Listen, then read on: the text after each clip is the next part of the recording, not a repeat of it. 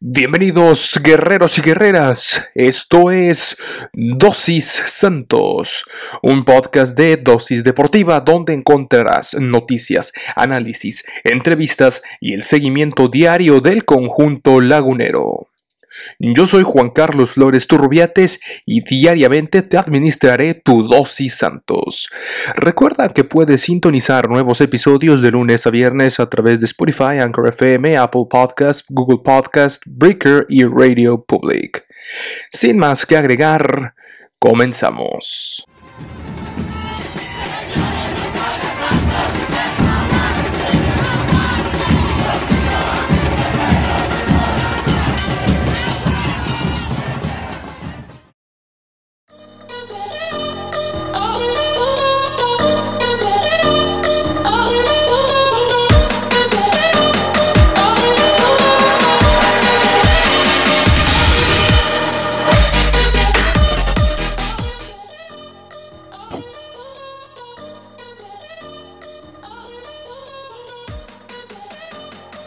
Hola, ¿qué tal? Bienvenidos a Dosis Santos y Dosis Chivas. Este es un match de los podcasts de la red de Dosis Deportiva, donde hablamos sobre los equipos, uno, el más popular de Coahuila y otro, el más popular del continente. Aquí nos encontramos en Dosis Chivas y Dosis Santos. Ya mi invitado le está mentando de que digo que el equipo más popular del continente es el Guadalajara. Pues así es, Así lo reflejan las estadísticas de Laredo, Buendía y Mitowski. Hasta el partido del PT en Brasil este, tiene muchos seguidores del equipo del Guadalajara. Bueno, pues aquí nos encontramos en esta emisión de Dosis Chivas y Dosis Santos. Vamos a hablar sobre este partido que se va a disputar el próximo domingo a las 5 de la tarde allá en el Estadio Akron. Un partido que es prácticamente debido a muerte para el Guadalajara son decimosextos de la tabla general y por lo tanto no se pueden dar el lujo de seguir dejando puntos en el camino.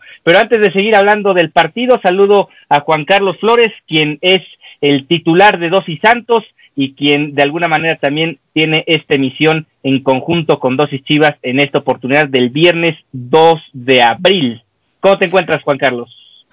Bastante bien, eh, Ricardo, muy contento de hecho de compartir nuevamente micrófono en el espacio de, este espacio de dosis eh, deportiva en general, eh, tanto dosis Santos como dosis Chivas. Llegó el momento de activar el modo guerrero y el modo chivermano también del otro lado ahí contigo. El coloso del norte se enfrenta a un gran rival porque eh, sigue siendo un rival peligroso las Chivas, aunque pues eh, los puntos y las maneras de jugar no han sido las mejores para el conjunto de las de las Chivas que están heridas en, en el ego después de tan pésima actuación que tuvieron contra el América en el Clásico Nacional. Y pues eh, también mencionar el, pues la, la, terrible situación que está atravesando el Coloso del Norte, el Santos Laguna, que pues traemos ahí, traen todo un hospital, los dirigidos por Almada, que ya no sabe si buscar gente incluso en la sub 15, mi estimado Ricardo. Sí, ahí, ahí eh, parte de lo que y, quería empezar con esa, con ese tema de, cómo puede llegar Santos al siguiente partido, que es el próximo domingo. Y es que, por ejemplo, estoy checando los momios en diversas casas de apuestas y el Guadalajara es, eh, pues paga menos que Santos, o sea, Santos paga más, eso significa que el Guadalajara sería ligero favorito. Y te iba a preguntar por qué podría ser esta situación y en parte podría ser por lo que mencionas de los lesionados porque realmente no entendería por qué el Guadalajara contra uno de los equipos más regulares del torneo saldría como favorito para ganar este encuentro, más allá de que juegue en casa con siete mil personas, porque va a haber acceso restringido de público, pero eso no implica que el Guadalajara tenga el respaldo de jugar en casa, ni mucho menos la idea futbolística como para pensar que pueden tener un partido al menos aceptable ante el equipo de Torreón. ¿Tú cómo ves la situación, digamos, en términos generales por parte de la visita? Sí, eh, en gran parte eh, estos movimientos muy seguramente las casas de apuestas se debe a la, sobre todo la lesión de una pieza clave en el, en, el, en el andamiar o en el, en, operación del profe Almada, como lo fue el Charrúa, seleccionado nacional eh, de, de, esa calidad estamos hablando, Fernando Gorrearán, camiseta número 11 quien, eh, pues sí, eh, en el parón FIFA, en pleno parón FIFA, cuando debería de ser un momento de descanso, un momento de, pues, de, de, relajación, porque también hasta ese momento, hasta el parón FIFA, Gorriarán era de los eh, tres hombres del Santos Laguna que acumulaban la completa cantidad de minutos disputados, junto con Mateus Doria, el defensa central, este brasileiro que también la está rompiendo con Santos, y con Carlos Acevedo. Pero, híjole, la pues el, cansancio muscular que vinieron acumulando, pues llevaron en esta lesión, en esta ruptura, en esta fractura del tendón del aductor mayor del lado izquierdo debido a esta falta de, pues de descanso ¿no? Eh, propio. Eh, entonces, esto se, se, da en pleno fecha FIFA, cuatro semanas aproximadamente las que va a estar, ya se está rehabilitando en Estados Unidos, de hecho,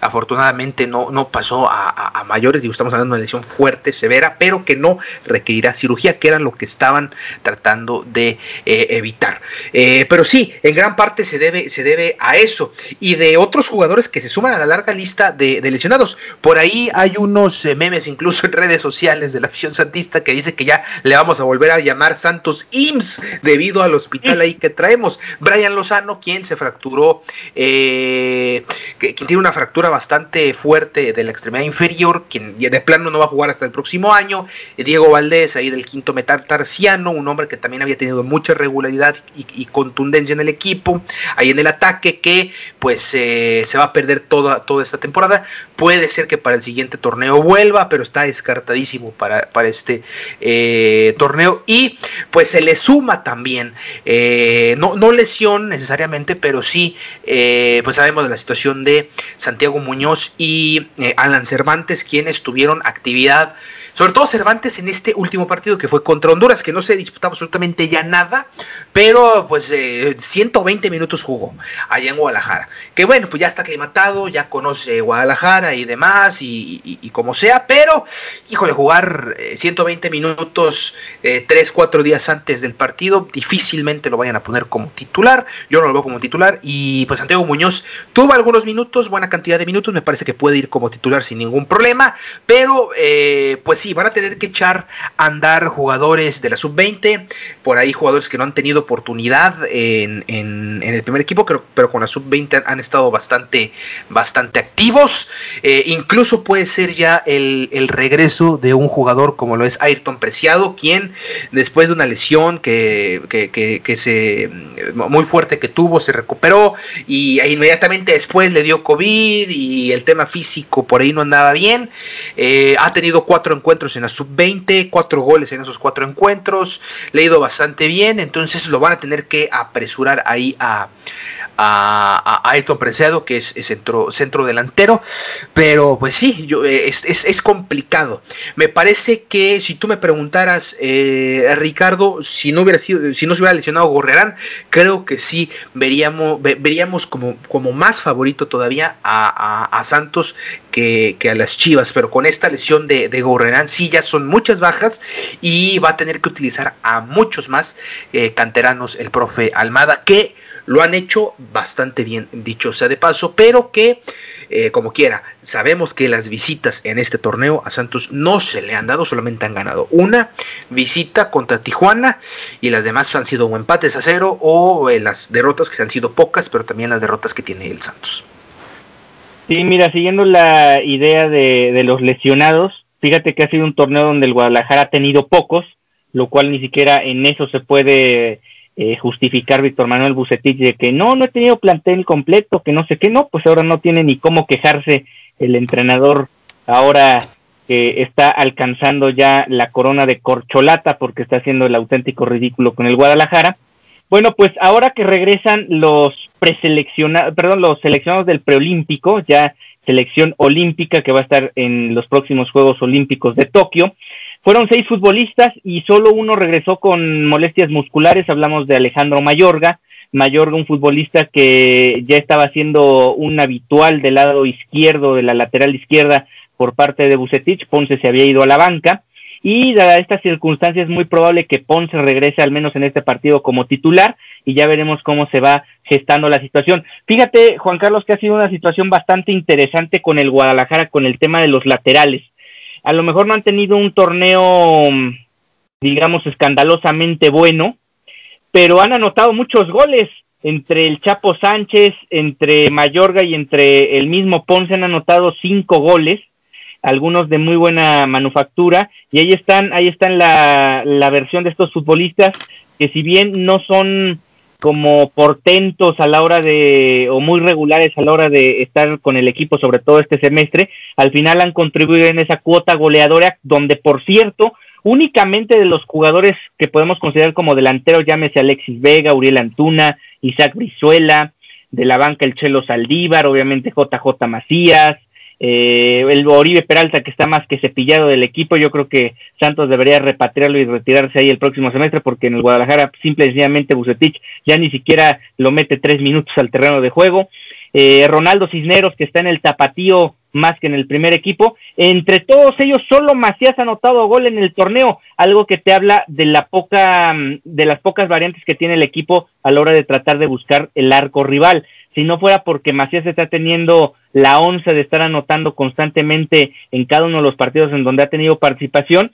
el Guadalajara podría estar peor de lo que se encuentra ahora con, con, el equipo, no ha generado casi oportunidades de gol. Realmente las situaciones que Macías ha logrado concretar han sido situaciones eh, muy puntuales, algunas incluso a pelota parada, pero no han sido situaciones de volumen de juego, de jugadas eh, de juego común, o sea, no, no ha habido elaboración y eso le ha perjudicado mucho al Guadalajara. Fíjate que estoy viendo con el equipo de Santos que realmente yo he hablado en anteriores emisiones que el equipo de Chivas tiene un calendario más que complicado en este cierre de campeonato. A diferencia de Santos, que si bien eh, al final este partido tiene cierto morbo, cierta expectación de jugar contra uno de los equipos más importantes de México, repito, el más importante, el más popular del continente. Este, tenemos que realmente Santos va a jugar dos partidos difíciles, y eso entre comillas, porque los dos son como local, eh, a mi juicio o a mis ojos, lo que es el partido contra Toluca y contra Puebla, que es el cierre del campeonato, son los duelos más complicados que llegaría a tener el equipo de Torreón en este cierre. Por lo tanto, yo te preguntaría, más allá de lo que pueda acontecer este próximo domingo, ¿tú consideras que Santos, que ahorita es tercero de la general, puede conseguir su pase directo a la fase final? Creo, eh, sin temor a equivocarme, que eso solamente lo, podemos responder eh, después del partido contra eh, las Chivas eh, para ver el planteamiento que tienen los hombres que, llegan a jugar, la baja de Fernando Gorrarán como la suplen, si es que por ahí puede llegar algún otro jugador. Y sobre todo si, si, si hay una defensiva, ofensiva, perdón, explosiva por fin, porque así como lo comentabas de las Chivas, es un equipo Santos en donde el gol está repartido por todos lados, donde incluso Gorrerán tenía por ahí, tiene, si no, mal, si no mal recuerdo, tres goles en su haber eh, y, por ahí cinco pases a gol. Por ahí también Mateus Doria, quien fue de los primeros eh, líderes de goleo del equipo. Ya, ya ahora esa responsabilidad la tiene Santiago Muñoz, un hombre que apenas tuvo su debut en primera división. Si podemos eh, ver eh, la explosividad en hombres como Beto Cejo, como Juan Ferotero, el colombiano que es rapidísimo. Si podemos ver ahí también, a lo mejor también ya que por fin eh, Isijara eh, anote gol y demuestre por qué llegó con bombo en platillo a la Liga MX, que de plano eh, ha dejado mucho que desear. Por ahí también este Ibarwen logre olvidar su pasado y, adaptarse bien al, al, Santos Laguna. Por ahí a lo mejor recuerda algo, ¿no? De lo que es jugar contra las Chivas. Eh, podemos ver a un equipo explosivo y que seguramente pueda mantenerse dentro de los cuatro primeros lugares, porque creo que incluso la cantera ha demostrado que tiene con qué para clasificar directamente como cuarto lugar. A lo mejor no como tercero, pero sí como cuarto. Sí, yo coincido, creo que Santos puede terminar en esas primeras cuatro plazas, sobre todo porque los demás rivales también tienen partidos complicados en el cierre y por lo tanto se van a terminar quitando puntos entre ellos. Fíjate que en el caso del Guadalajara, pues se habla mucho de la famosa cantidad de los 20, antes eran los 26 puntos, ahora son los 21 puntos para conseguir la doceava posición, donde ningún equipo en la historia de los torneos cortos se ha quedado fuera precisamente de los primeros 12 lugares y el Guadalajara tiene 12 puntos, por lo tanto tendría que ganar 3 de los próximos 6, que incluye jugar contra Cruz Azul, este partido contra Santos, el pendiente contra Monterrey, cerrar con Tigres, jugar con los Cholos, partidos más que complicados para el equipo del Guadalajara, además del clásico tapatío, donde si bien, yo lo decía la otra vez con nuestro compañero y colega Jürgen de, del match entre Dosis América y Dosis Chivas, que bien podría el Guadalajara perder los seis partidos, porque como está jugando, por ahí nos suma un solo punto más en lo que resta del torneo. Ahora, ya metiéndonos de lleno a lo que va a ser este enfrentamiento, eh, yo veo un partido donde en el trámite no veo tantas ocasiones de gol. Una en parte por lo que ya mencionaba que el Guadalajara es inoperante a la hora de generar peligro al frente. Y otra que el equipo de Santos es un equipo que suele maniatar muy bien o contrarrestar muy bien lo que pretenda su rival. Por ende, ahí está la marca de nueve goles en contra únicamente, la, eh, la cuarta mejor defensiva del torneo. Y a diferencia de un Guadalajara que en cada uno de los once partidos, todavía no juega el de la jornada 12, ha recibido uno o más goles. Por lo tanto, Chivas se ve supeditado a que también tiene que cuidar mucho el marcador, sobre todo por esta situación de que no tiene ya margen de error y que tiene que ganar el partido pues sería muy costoso para el Guadalajara irse en el primer tiempo o irse primero en el marcador abajo. Esa sería una desventaja tremenda donde veo muy complicado que el Guadalajara pudiera siquiera empatar el duelo. ¿Tú cómo ves el, lo que puede ser el trámite del partido? No, yo coincido completamente contigo. Creo que Santos es un equipo que, insisto nuevamente, mm, muy defensivo, que sí sabe jugarle a, cada rival. Y gracias a eso vimos cómo Santos pudo en la fecha 1 ganarle muy apenas al Cruz Azul, cómo le ganó también a, los Tigres, cómo pudo sacar el empate contra el América apenas 1 a 1. Eh, ganarle de la misma manera al Monterrey allá en la fecha 6 eh, y pues a estos eh, grandes, ¿no? o estos rivales importantes o de peso. Lo mismo con Pumas, que si se perdió ese partido fue ahora sí que por azares del destino, donde Santos se cansó de, llegar y en la única que tuvieron los Pumas, pues la aprovecharon bastante bien, pero era más o menos para haber terminado de la misma eh, situación. Han sido partidos que se han ganado muy, eh, digo, con la misma, salvo las excepciones de el partido en la jornada 8 contra Juárez, que se ganó 3-2, y contra Necaxa, que se ganó de manera contundente, por así decirlo, con autoridad 3 por 1. Juega bien el Santos. En el partido contra León jugó bastante bien, fue un gran juego que también eh, perdieron, pero me parece que sirvió para eh, ahí ajustar algunas zonas, para tratar, fue, esas derrotas que yo les llamo de, aprendizaje, donde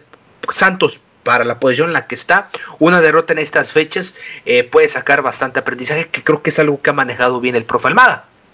Ahora, ya con, con, esta, con esta situación del, del, hospital que traemos, pues sí, las cosas se complican un poco, pero eh, me imagino que va a ser, eh, el planteamiento va a ser muy similar, no, no ha cambiado. Creo que ya vemos un estilo muy bien definido que tiene Almada con eh, sus pupilos, que sí es un juego muy vertical, creo yo, pero que sí sabe encerrar bien, como lo mencionaste, a cada uno de sus rivales. Yo por eso creo que el partido, para quienes les gustan las apuestas, yo creo que hay que meterle a las bajas. Sí, es, justo lo acabas de mencionar, únicamente dos partidos hubo más de tres goles y precisamente fue dos partidos donde enfrentaron a dos de los equipos más mediocres de la liga, por lo tanto, y además jugando como local, una localía que hasta cierto punto, más allá de que no hay gente en el estadio, sí Santos ha sido tradicionalmente en torneos cortos un equipo que suele implementar o, o ser muy fuerte como local. Es más, cuando no logra ser fuerte como local es cuando es un desastre en el torneo. Cuando logra tener fortaleza como local, pues siempre se vuelve competitivo. Realmente es un equipo que es difícil irle a ganar a su cancha, es eh, complejo ir a jugar a Torreón no solo es el tema de la gente, sino también las condiciones climáticas que tienen que enfrentar los adversarios en muchos de estos partidos. Tal no va a ser el caso del domingo, afortunadamente para el Guadalajara, eh, porque van a jugar en, el estadio Akron, aunque también con el hándicap de que el Guadalajara venía teniendo actuaciones de lágrima, sin embargo no había tenido a la afición en, en las gradas para que los abucheara al término de la primera y la segunda mitad respectivamente. Ahora se van a meter siete mil pelajustanes al partido, y vamos a ver cómo, cómo responden a, a, lo que haga este equipo, sobre todo en la primera mitad, y qué tanto pueden soportar la presión de ya tener gente que te esté eh, arengando y, y, al mismo tiempo eh, pidiendo que hagas eh, con crítica el, el, mejor partido posible para sacar los puntos. Hay que recordar que en el preolímpico JJ Macías en lo particular se fue abucheado tanto en el Jalisco como en el Akron, yo lo atribuiría a que fue una situación donde algunos aficionados eh, de otros equipos, de otras camisetas que iban con la playera verde, abuchaban por ser eh, únicamente del Guadalajara, abuchaban a JJ Macías, porque no entendería por qué esos abucheos a un futbolista que es de lo más o de lo poco rescatable que ha tenido el equipo de Guadalajara en este semestre. Y ahora si quieres, Juan Carlos, pasamos al tema de cómo podría venir el planteamiento desde la alineación inicial de estos equipos. Sabemos que es complejo a veces saberlo, sobre todo por, en tu caso, por el tema de las lesiones, en mi caso porque Bucetich ha repetido, me sobran dos, varias, varios dedos de la mano para eh, contar los partidos donde ha repetido la alineación de un partido a otro. Pero bueno, yo me atrevería a decir que sí, Gudiño va a aparecer en la portería,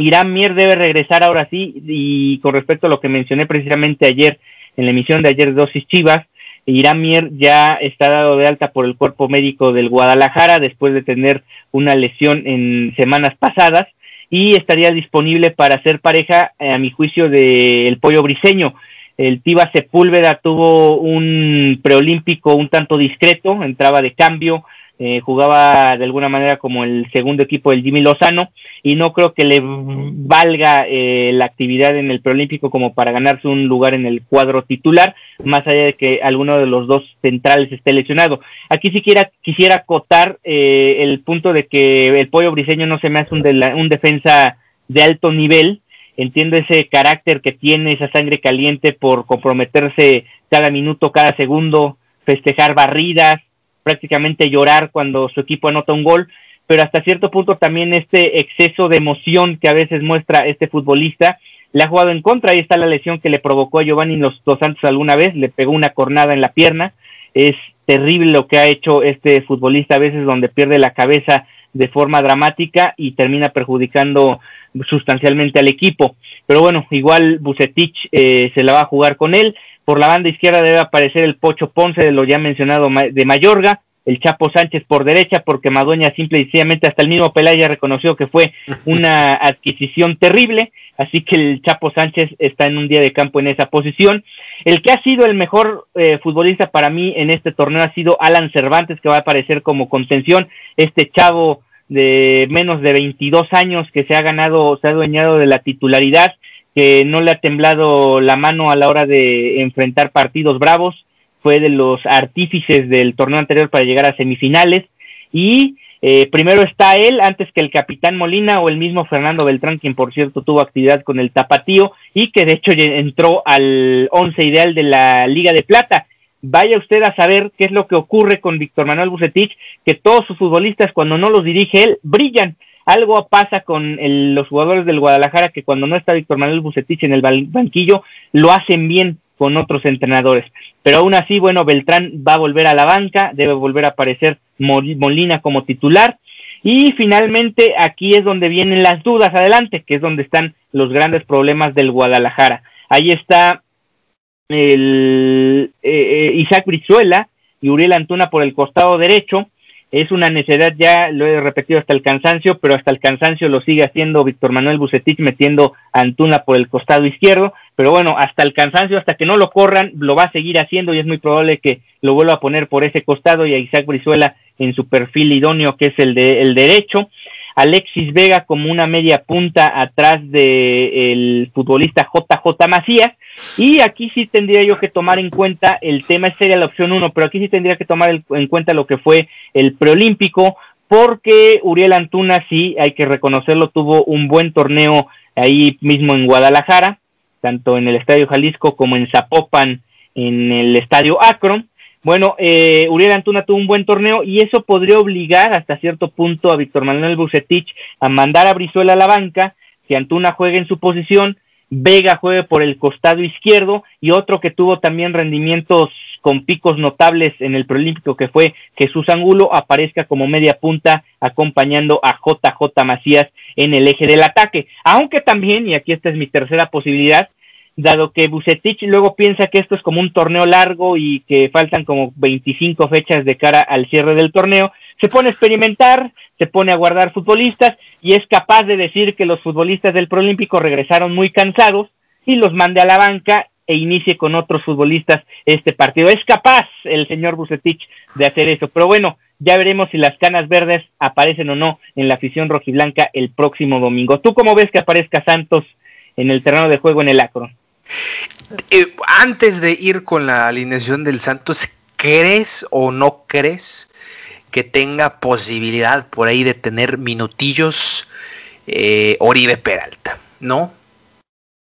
Pues es que ya no sé, la verdad no entiendo por qué ha habido partidos, a excepción del primero contra el Puebla, que por cierto tú lo recordarás, jugó bien Oribe Peralta los minutos que estuvo en el terreno de juego, después no volvió a aparecer, entonces uno no entiende por qué Bucetich no lo ha tomado en cuenta y lo ha dejado relegado incluso prácticamente ya como un futbolista animador en la banca, un calentabancas, un motivador desde la grada, porque ni siquiera pueden estar en la banca los futbolistas, y parece que a eso se está adaptando Oribe Peralta en su rol con el Guadalajara. Entonces yo lo vería muy complicado que aparezca ya sea como titular o como suplente, a menos que sea su as bajo la manga de el cuerpo técnico de Chivas.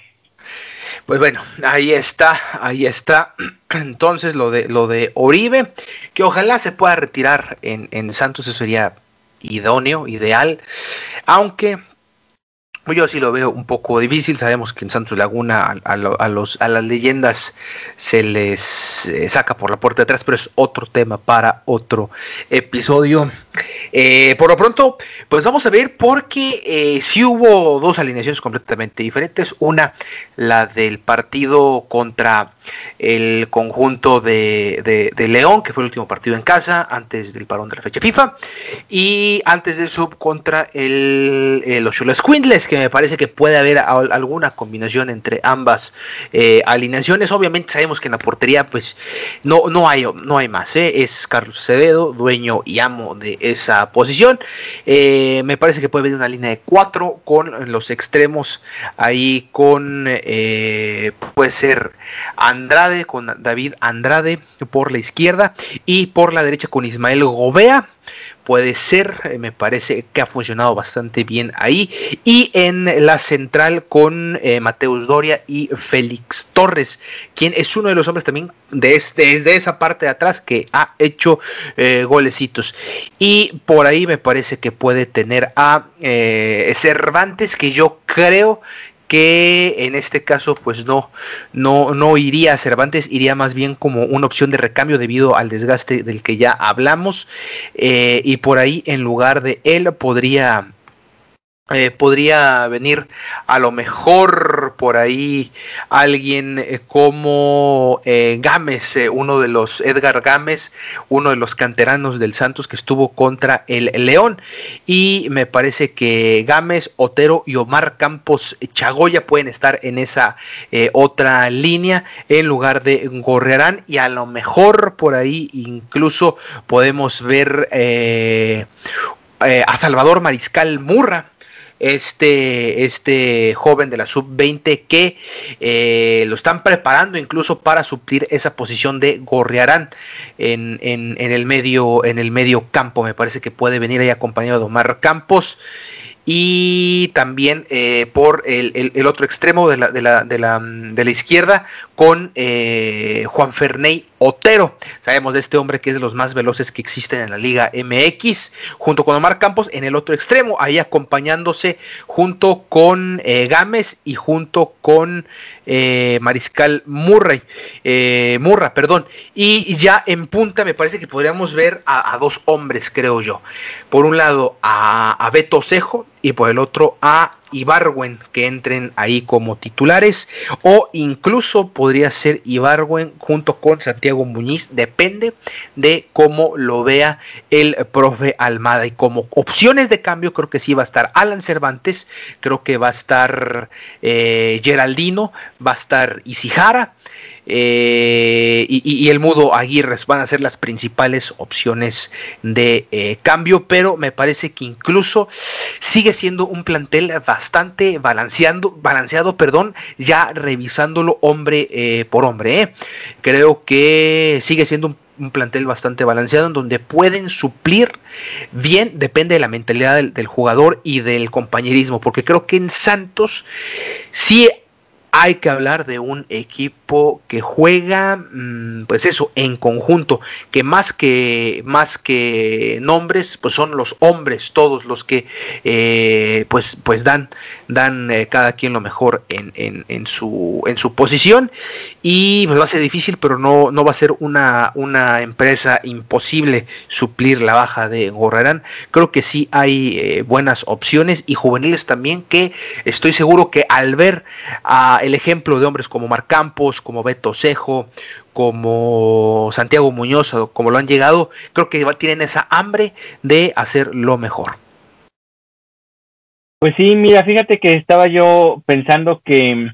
obviamente hay lesiones en este equipo y, hay futbolistas que vienen provenientes de la sub-20, que dicho sea de paso, quien se va a ver más beneficiado en este fin de semana probablemente sea la sub-20 de Chivas que llega urgida de puntos y que al tener un equipo de Santos que tener la necesidad de eh, ascender futbolistas de la sub-20, también se va a ver mermado el equipo, el equipo de esa categoría y Chivas sub-20 puede aprovechar y sacar los tres puntos el fin de semana. Pero iba a comentar el tema de que más allá de estas lesiones que tiene o bajas que tiene el equipo de Santos, si comparáramos al inicio del torneo, si hubiéramos hecho un match de Santos y Chivas al inicio del torneo, muy probablemente hubieras coincidido conmigo de que el Guadalajara, línea por línea, tiene eh, mejores futbolistas, al menos en el papel. Queda claro. que del papel a la cancha hay mucha diferencia porque uno es tercer lugar de la, de la tabla general, eh, como bien mencionas, juega como equipo, sabe perfectamente cuáles son sus limitaciones, cuáles son sus virtudes y trata de unas no exponerlas en el de juego y otras eh, dinamitarlas lo máximo posible para poder anotar goles y poder sacar los resultados. Fíjate que hablando sobre lo que puede ser el, eh, las debilidades y las fortalezas de estos dos equipos en el partido del domingo, yo sí vería a un equipo de Santos que debe cuidar mucho los primeros 20 minutos. ¿Por qué? Porque el Guadalajara probablemente sea los primeros 20 minutos cuando más chances tenga de tomar ventaja en el marcador, algo que le encanta a Víctor Manuel Bucetich, tomar una ventaja en el marcador y así poder llevar el manejo del partido. Si Santos logra pasar ese, esa aduana de los primeros 20 minutos, probablemente entre vaya transcurriendo cada segundo en el partido, se van a ir haciendo más fuertes eh, en, tanto en lo futbolístico como en lo mental, y ahí es donde Chivas se topa con pared generalmente. Lo decía el Chelis hace dos emisiones de fútbol picante que por ejemplo, Uriel Antunes de esos futbolistas que debe, debe jugarte o su mayor fortaleza es que tú le tires el balón largo y él te gane velocidad. Si tú haces que tenga que recibir la pelota con el marcador encima, pues básicamente no tiene nada que hacer más que tocarla hacia atrás. Y ahí es donde se debe centrar eh, la estrategia de Santos en el esquema defensivo para evitar no solo que Antuna, sino otros futbolistas te hagan daño con su habilidad técnica o su habilidad eh, explosiva para hacer daño en la portería de Acevedo. ¿Tú cómo verías la fortaleza más grande que tenga Santos en contra de Guadalajara, más allá del tema de, del juego en conjunto? Yo creo que eh, la, la, gran fortaleza que tiene es la velocidad es la, velocidad sobre todo de medio campo para el frente. Es un equipo muy explosivo y creo que el clima y las condiciones en las que se va a jugar el partido en Guadalajara van a ser las óptimas para que eh, tanto Otero como Omar Campos y, Beto Cejo eh, lleguen eh, y sean completamente verticales y le, estén tumbando a, través de centros, servicios y disparos a lo mejor de zona de media luna y demás. Creo que esa es la gran ventaja que van a tener. Un equipo que es rapidísimo contra un equipo que pues creo que eso, eso le puede afectar mucho al conjunto de las Chivas, ¿no? Sobre todo a la defensa que tienen. Sí, una, una defensa de Chivas que Irán Mier no es que sea un jugador muy lento, pero sí ya es un veterano que cada vez le va a costar más trabajo los recorridos, sobre todo de larga distancia. El pollo briseño, insisto, es más temperamento que calidad técnica a la hora de, de encarar los partidos. Y partidos como estos, donde suele tener rivales ligeritos que suelen, como dices tú, ganar a velocidad, él se le complica mucho porque es un tema de concentración. Él muchas veces está más concentrado en festejar la barrida o en festejar eh, lo que haga el compañero, a no hacer lo que tiene que hacer como principio básico, que es marcar a sus adversarios. Y ahí es donde se puede venir la noche para el Guadalajara, sobre todo con los centrales. También en, hasta cierto punto eh, Jesús Molina es el capitán, ha mostrado al menos vergüenza deportiva en este mal paso que ha tenido el equipo, ha salido a dar la cara. Sin embargo, está lejos de, su mejor versión, un futbolista que le ha costado mucho trabajo tomar las riendas futbolísticas del equipo como capitán y por lo tanto también ha tenido ciertas limitaciones y una de ellas es también la velocidad. Ahí también el equipo de Santos puede aprovechar y jugar sobre todo por el centro y ganar con paredes, con jugadas explosivas al centro y dinamitar lo que pueda acontecer en ese sector. Por las bandas sí lo veo más complicado porque el Chapo Sánchez, más allá de que es un futbolista discreto, sí suele tener buena, buen desempeño, por lo menos cumplidor a la hora de defender. Y lo de Ponce, al final Ponce es un futbolista que eh, hasta cierto punto a veces pierde la cabeza, pero cuando está concentrado también te ofrece buenos partidos. Ahí no creo que tenga tanto problema el Guadalajara como sí lo puede tener en el centro del campo. Una cosa que ha adolecido el Guadalajara en estas 11 fechas, sin contar la de la 12 que no ha podido disputarse, que se va a disputar hasta el 21 de abril frente al Monterrey, es que el equipo de Guadalajara ha recibido muchos goles a pelota parada. ¿Qué tan fuerte es Santos en ese rubro? Es justamente lo que te iba a comentar, porque a pelota parada, Santos ha demostrado que tiene con qué, sobre todo con, con, con los, eh, con los centrales. Los centrales han sido los, los jugadores que son muchos, que son un peligro a balón eh, parado. Con Doria y con eh, Félix Torres. Las, los goles a balón parado que han tenido, digo, son, han tenido una buena cantidad de goles para, para dentro del club, obviamente. Pero los goles que han encontrado han sido, la mayoría de ellos, a balón parado. Los goles que ha, que ha hecho Mateo Doria de, de cabeza han sido precisamente en tiros de esquina o eh, en, en, en, unas faltas a, balón parado, como mencionas. Es un equipo que sí hay que cuidarse, eh, que sí hay que marcarlos bien, porque ya sea Doria o Torres encuentran la manera de zafarse a los rivales o de encontrar una buena zona, una buena colocación, distraer a los rivales y anotar eh, de cabeza o con los pies o de cualquier manera, pero a balón parado. Así que hay que cuidar esos dos hombres que son peligrosísimos para cualquier rival. Y mira, yendo un poco a la estadística de los enfrentamientos de los últimos años, hay una estadística dramática en contra del Guadalajara. Sí. Y es que este el equipo del Guadalajara, si no me equivoco, eh, obviamente sin contar torneo de Copa, no le gana a Santos en su casa desde el clausura 2012, desde el 26 de febrero del 2012. Es auténticamente una calamidad que no puedas ganarle un equipo en los últimos nueve años como local y ese partido fue el 26 de febrero del 2012 una situación más que dramática para el equipo del Guadalajara. Es cierto que llevan rato sin jugar en Guadalajara un torneo de un partido de liga, también por el tema del COVID hace un año ya no se pudo completar el partido que correspondía a la perdón al clausura 2020, pero aún así el Guadalajara más allá de dos victorias que tiene por ahí en, en Copa, no ha podido vencer al equipo de Santos como local, algo que llama poderosamente la atención y que te habla de lo que ha sido los últimos 10 años del Guadalajara. Yo te lo decía fuera de micrófono, el equipo de Chivas,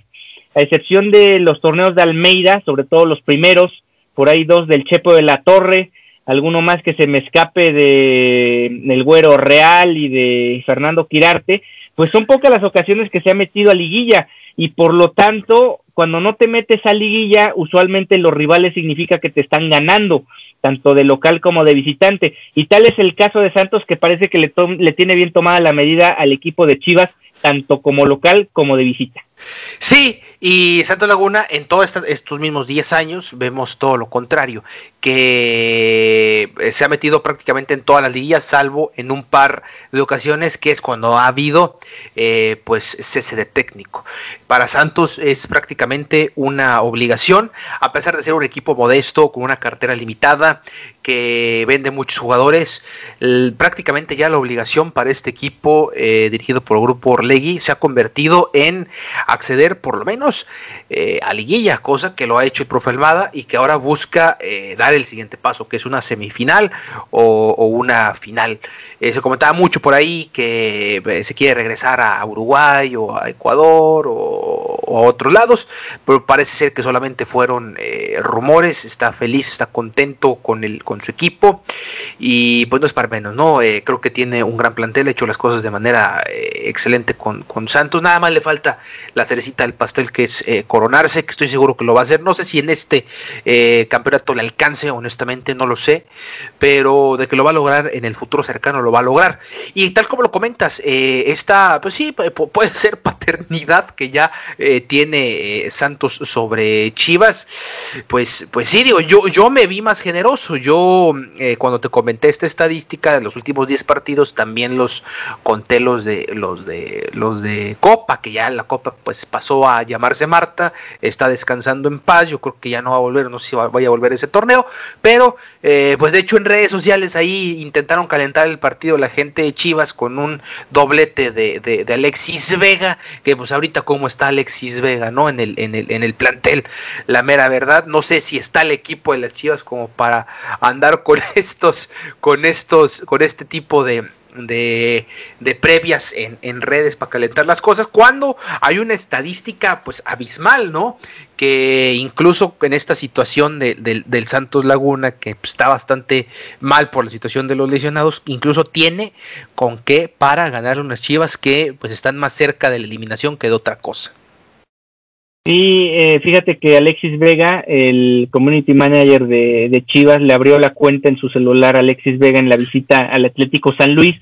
estuvo Alexis Vega jugando videojuegos, invitando a la gente, llevó al, mediante historias, llevó a, la, a los aficionados a la cena antes de irse a dormir de aquel partido en San Luis Potosí. Después el San Luis Potosí le pintó la cara al equipo del Guadalajara. Alexis Vega no se volvió a aparecer en sus redes sociales en toda la semana porque realmente solo se la pasó eh, pues hablando más en, en, lo que era Instagram y no en el terreno de juego y a ver si no se repite esta historia con lo que acabas de mencionar. ¿Y qué lejos, qué lejos está lo que ocurrió hace casi 11 años? Exactamente ya 11 años y algunos días de ese 6-2 que le propinó el Guadalajara a Santos cuando el Guadalajara era un equipazo. En aquel semestre llegaron a la final de la Copa Libertadores. Un 6-2 donde brilló Omar Arellano, el extinto Omar Arellano que anda jugando en Centroamérica, me parece, en la actualidad estaba Osvaldo Sánchez todavía de portero de Santos, Javier Hernández anotó uno de sus últimos goles vistiendo la playera del Guadalajara antes de irse al, eh, a la, al, la pretemporada de la Copa del Mundo de Sudáfrica 2010. Fue un partido vibrante donde incluso Santos lo iba ganando dos por uno, con par de goles de Lorito Jiménez. Después vendría la cascada de goles del Guadalajara y desde entonces pues yo no creo haber, eh, más bien no, recuerdo una victoria tan contundente del Guadalajara en estos 11 años que no fuera esa del 27 de marzo del 2010. Y esta mala racha que tiene Chivas como local frente a Santos incluye la semifinal de 2015, tú la recordarás, una semifinal donde realmente el Guadalajara partía como favorito, había sacado el empate a cero goles en la comarca lagunera, parecía que el equipo del Chepo de la Torre tenía todo para meterse una nueva final y eliminar al equipo de Pedro Caiciña, sin embargo el portugués y sus pupilos lograron ganar con contundencia 3 por 0 en el Akron y meterse a la final, a la final que a la postre sería gloriosa para el equipo de Torreón. Exactamente, ¿no? Con golazos de Yanini Tavares, el, Black Panther, del capitán Izquierdos, quien está, pues, le está yendo bastante bien con Boca Juniors, y de Néstor Calderón, fíjate nada más cómo son eh, las cosas. Grandes equipos que ha tenido, que ha tenido el Santos. También, o sea, digo, unas chivas que en ese momento, de ese 6-2, borran ese de recuerdo de ese amargo partido. Eh, pues sí, tenía, tenía grandes futbolistas. Eh, y grandes promesas que, pues bueno, ya su futuro eh, no importa. Lo importante que en ese momento eran grandes, grandes eh, futbolistas. Y del Santos que, que, hemos visto cómo han sido generaciones diferentes, pero de todos, todas esas generaciones tienen algo en común, se han consagrado campeones, eh, Ricardo, y creo que y creo que eso hay que eh, hay que sentirse orgulloso de eso. Por eso eh, vuelvo a mi, comentario, no, esta generación me parece que va cocinándose poco a poquito su próxima estrella, la séptima para el Santo Laguna. No sé si vayamos a llegar a la octava al mismo tiempo que, que, el, que el Cruz Azul, pero pues por lo menos a la séptima sí llega. Eh, de eso, eso es otro, otro tema, pero sí, creo que, Santos, digo, ya mencionaste a Pedro Caixinha, eh, pues también con Benjamín Galindo, ¿no? En el 2012 que se coronaron, con Robert Dante Siboldi, también por esas, eh, un poquito más reciente, y, ahora con, con el profe Almada Falta, falta que se, que se corone el, Santos y pues creo, creo que es un gran técnico, que insisto, yo no sé por qué eh, Víctor Manuel Bucetich le ha costado tanto trabajo, no logro comprender, sobre todo con la trayectoria, con los años que tiene, con eh, lo que hizo con, pues desde, desde los tecos, eh, desde los tiempos con el tecolote y en el 93 que los hizo campeones, después todo, todo, todo lo que logró con los Rayados del Monterrey, un equipo de época. incluso con lo que hizo con los gallos, con los gallos hizo cosas interesantes para hacer los gallos blancos y ahora uno pensaría que estando, sí, como tú lo mencionas, uno de los equipos grandes de la liga, más populares del continente, pues eh, se ha visto en realidad bastante mal. ¿eh? No sé si sea porque al final sigue siendo una presión estar en el banquillo de las Chivas. Sí, fíjate que en la selección mexicana obviamente tuvo un paso efímero, fueron dos partidos los que pudo dirigir a la selección mexicana en un momento muy complicado en aquella eliminatoria de 2013, pero a mi juicio tampoco lo hizo bien en aquella oportunidad porque realmente no hizo un cambio sustancial a lo que requería ese equipo. Había muchos futbolistas aburguesados en su momento que ya no estaban rindiendo como tal en la selección y volvió a repetir las convocatorias que había hecho José Manuel de la Torre previamente y como tal no le movió nada, o sea, prácticamente no le movió nada a ese equipo y estuvo a nada de que México no avanzara ni siquiera al repechaje donde ya Miguel Herrera se fue de vacaciones a Nueva Zelanda a calificar al equipo mexicano. Y aquí sí quisiera aprovechar para hacer un comercial, ya que hablabas del Cruz Azul. Pues Dosis Deportiva no tiene em, conductor de Dosis Máquina o Dosis Cruz Azul. Y aquí yo os invitaría a cualquier chiva hermano que sea masoquista a que se sume a Dosis Deportiva, que les escriba la cuenta de, Dosis Deportiva ahí en Instagram y probablemente los puedan tomar en cuenta, solo que hay que aguantar vara porque sabemos que es un equipo que se está convirtiendo en un perdedor por excelencia, un perdedor de finales por excelencia, entonces hay que aguantar vara, hay que ser masoquista para, para seguir esa cuenta, pero bueno, ahí está la invitación a todos los que nos escuchan, sobre todo en Estados Unidos, que tenemos un amplio público allá atendiendo estas emisiones tanto de Dosis Santos como de dosis chivas. Y bueno, ya para cerrar la emisión del día de hoy, y ya esperando a ver qué ocurre en el partido, ya tendremos en nuestras respectivas dosis el resumen y el análisis del partido el próximo lunes.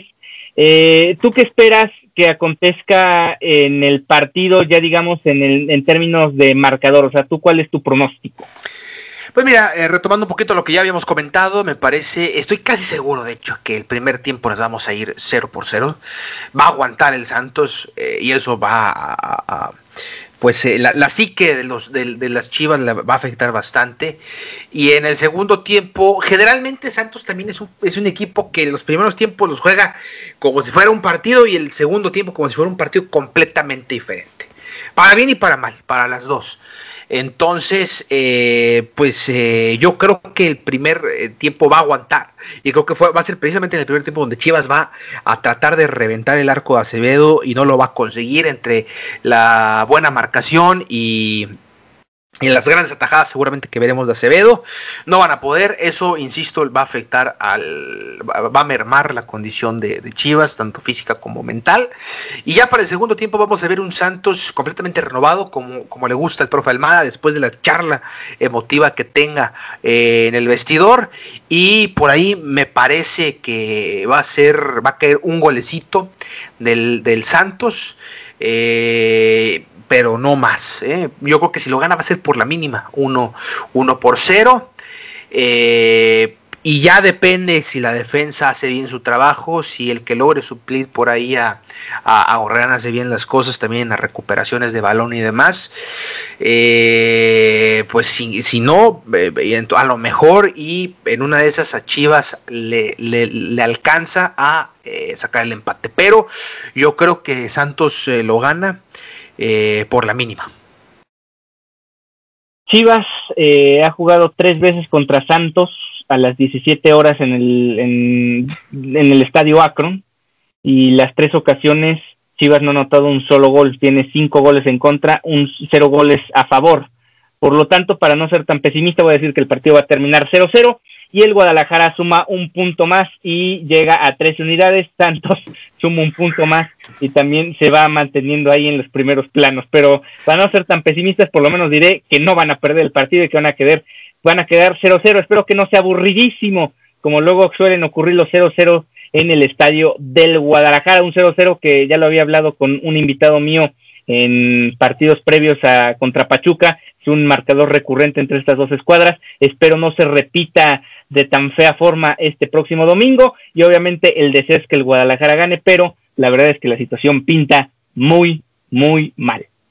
Negro programa para las chivas, mi estimado Ricardo, pero no, yo creo que no va a ser un mal partido. No creo que sea un mal partido, sobre todo porque el rival tampoco te da para que sea un mal partido. ¿eh? Creo que va a haber emoción, va a haber acción, va a haber diversión y no, es comercial en ninguna casa de apuestas. Va a ser un buen partido, eh, pero sí va a haber pocos goles. Eso, eso estoy también casi, casi seguro, pero sí, me siento confiado en estos jóvenes y en el profe Almada. Eh, ojalá podamos charlar eh, con él en algún momento con el profe Almada. Quiero una plática motivacional de Guillermo Almada, eh, Ricardo. Pues sí, y bueno, ya nada más para cerrar la emisión, mencionar que el equipo de Santos Femenil juega el lunes contra las Águilas del América. Chivas acaba de, Chivas Femenil acaba de atender al equipo, al ex equipo de Leonardo Cuellar porque perdió la chamba. Ahí sí pierden la chamba los entrenadores que pierden un clásico y Leonardo Cuellar se fue del América, han dejado a ese América blandito para que Santos tenga oportunidad de sacar los puntos el próximo lunes. Y un equipo de Guadalajara que sí gana es el femenil precisamente y juegan el día de mañana frente a los Pumas allá en Verde Valle. Eh, acompañadas de la ahora convocada selección mexicana Alicia Cervantes, quien va que vuela para anotar 20 o más goles en este torneo tiene la misma cantidad de goles que todo el equipo del Guadalajara en lo que va de torneo. Ha sido, eh, la verdad, más que terrible esto. no puede ser posible que este el equipo no pueda anotar más goles que una sola futbolista del equipo femenino. Y pregúntale cuánto gana esta señorita, a ver qué nos responde. Caramba un tema bastante delicado el tema de los sueldos. Sí, eh, unas chivas eh, que la están, rompiendo bastante bien. Qué buen clásico tuvieron, la verdad. Y Santos, un equipo que sufrió eh, el terrible fallecimiento de su técnico por COVID a principios del torneo, lo reemplaza el, el profe Jorge Campos. Eh, han jugado muy bien, pero no se le dieron los resultados a tal punto que estaban prácticamente eliminadas. Pero pues, eh, insisto, han hecho las cosas tan bien que en ocho partidos, bueno, nueve con el pasado, eh, tenían sumando de a puntito, de a puntito, de a puntito, ganaron el, partido pasado contra el Cruz Azul, que también estaba en puestos de liguilla, y si le ganan a esta América que anda muy endeble, se meten de lleno a su primera liguilla, ¿eh? Un equipo, insisto, que tiene grandes eh, jugadoras, pero por alguna razón los resultados no se le daban, es un equipo que podemos decir que está maldito, pero ojalá, ojalá podamos ilusionarnos con las guerreras en su primera liguilla, Ricardo. Sí, pues sí, a ver cómo le va también al equipo del Chore Mejía el día de mañana. Quisiéramos que el varonil juega la mitad de lo que juega el equipo femenil, sobre todo la ofensiva, es una máquina de anotar goles Chivas femenil y buscará, tiene la posibilidad todavía, porque cierra además con Tigres el campeonato, de escalar a la primera posición y por ahí a lo mejor estamos haciendo un match de dosis Santos y dosis Chivas en la liguilla, pero del fútbol femenil, porque en la otra liguilla yo no sé cómo demonios el Guadalajara se va a meter a jugar el repechaje. Pues bueno, con esto estamos llegando al final de esta emisión de Dosis Chivas y de Dosis Santos en esta previa del partido del próximo domingo, que por cierto les recordamos estará a través de la plataforma de Easy y para los que tengan eh, el sistema de cable lo podrán seguir en esta nueva modalidad que sigue al que sigue el equipo del Guadalajara, que no sea estrategia de lo mal que andan para que no lo vean todos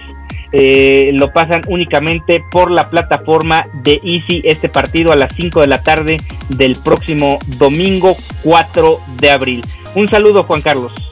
Al contrario, muchas gracias eh, Ricardo por compartir el micrófono. Nos vemos en el post a ver cómo nos fue. Exactamente, pues hasta luego a todos los aficionados de Chivas y a todos los aficionados del equipo de la comarca lagunera. Hasta entonces.